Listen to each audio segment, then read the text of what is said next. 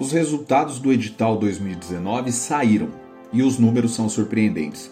Se você prestar atenção nesses erros que os candidatos cometeram, você aumenta em 100% as chances de ser aprovado na Polícia de São Paulo.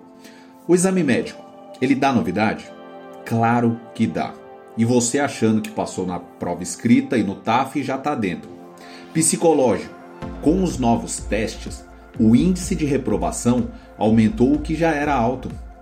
Prova objetiva. Desde que saiu de 50 para 60 questões, o que parecia difícil ficou ainda mais. E eu ainda vou te adiantar uma, hein?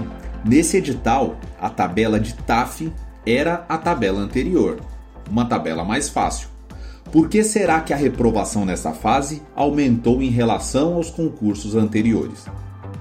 Mas calma, você é sim capaz de entrar para as fileiras e vai realizar esse sonho de criança, pode ter certeza.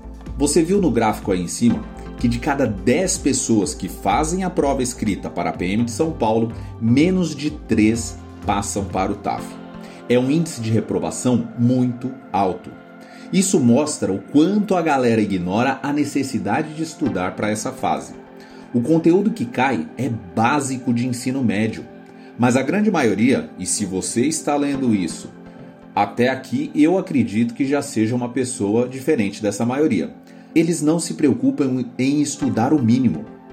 Em uma prova onde para ser aprovado, você só precisa de 50% de acerto e o conteúdo é relativo a coisas simples do ensino médio, não é plausível dizer que é uma fase tão difícil assim.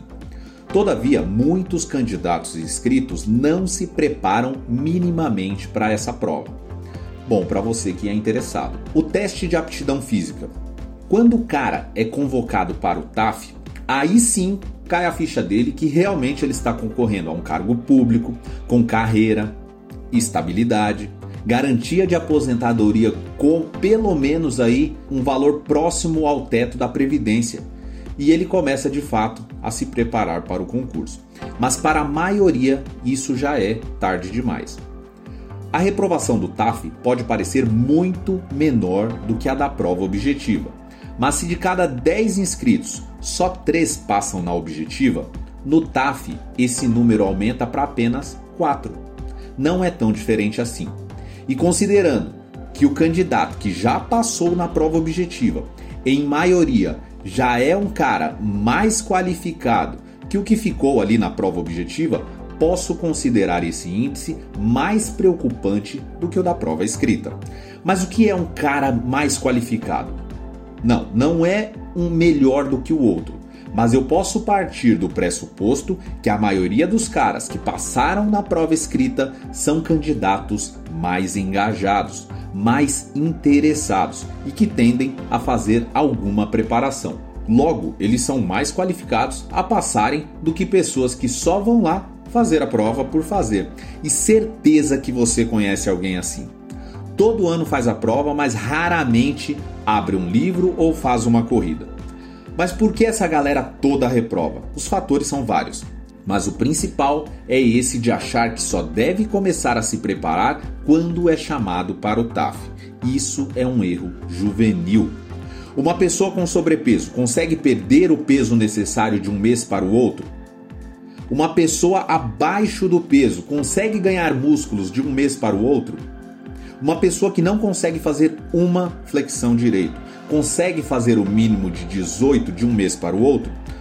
Se estiver se preparando como se preparam os alunos do TAF 400, sim, consegue, mas é uma minoria que segue um programa de treinamento estruturado e por isso, quando chegam no dia do TAF, dizem que não tiveram tempo suficiente. Eu vou contar um segredo para vocês. Toda preparação para um concurso, você deve levar em consideração a fase atual e a fase seguinte. Se inscreveu para o concurso da PM hoje, já comece o seu plano de estudos para a fase objetiva e os treinos para o TAF. Aí você pergunta, mas não é melhor eu focar na objetiva? Sim, por isso você vai definir um tempo diário para a preparação para o concurso. Quanto tempo? Não sei. Eu não sei qual é a sua disponibilidade de tempo. Duas horas por dia? Cinco horas por dia? Três vezes na semana? Seis vezes na semana? Não sei. É você quem vai definir isso. E claro que quanto mais tempo você tiver disponível, maiores as chances de ser aprovado, mas milagre não conta.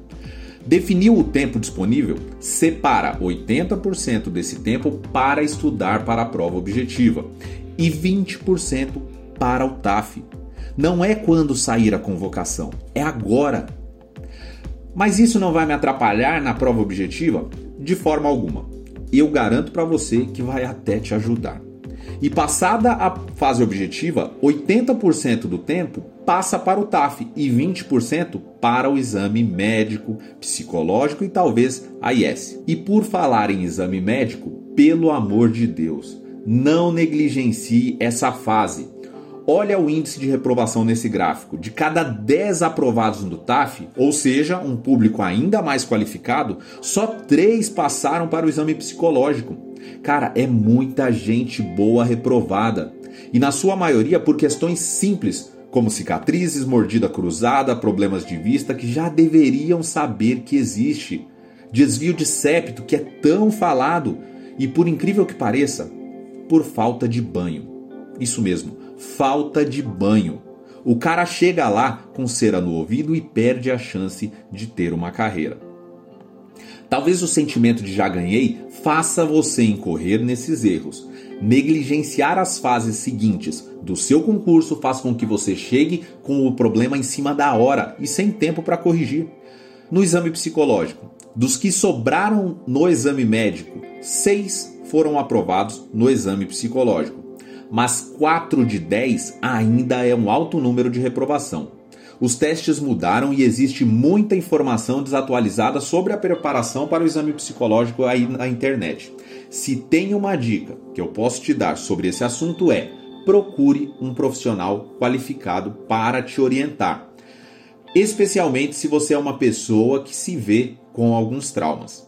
Não vale a pena chegar no dia do exame sem saber o que vai ser feito que perguntas podem ser feitas e se suas características de personalidade podem ir contra o perfil exigido. Quem chegou até aqui já batalhou muito e não pode morrer na praia.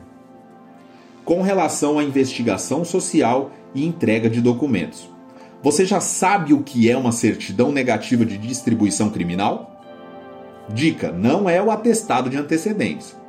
Se você ainda não sabe corre um sério risco de estar entre os dois reprovados de cada dez que vão para investigação de conduta social. O concurso não acaba no exame psicológico e quem já estava levantando a documentação necessária para entrega na IS depois do TAF já não vai ser pego de surpresa. Já sabe que seus empregos anteriores serão visitados, assim como as escolas e endereços em que residiu nos últimos cinco anos. Não se engane, essa fase reprova muito e por mais que esse número de reprovação pareça pequeno, ele tende a aumentar porque a investigação de conduta social continua mesmo depois da posse.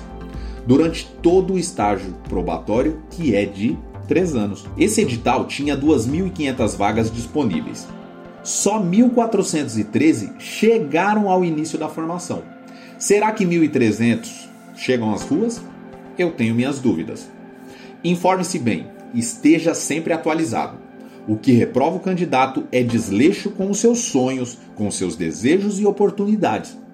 Para se manter atualizado, siga o nosso canal no YouTube e acompanhe semanalmente essa novidade. Vamos trazer informações sobre todo o concurso da Polícia de São Paulo e você com certeza não cai nesses erros bobos. Para seguir nosso canal, clique no banner que está logo abaixo.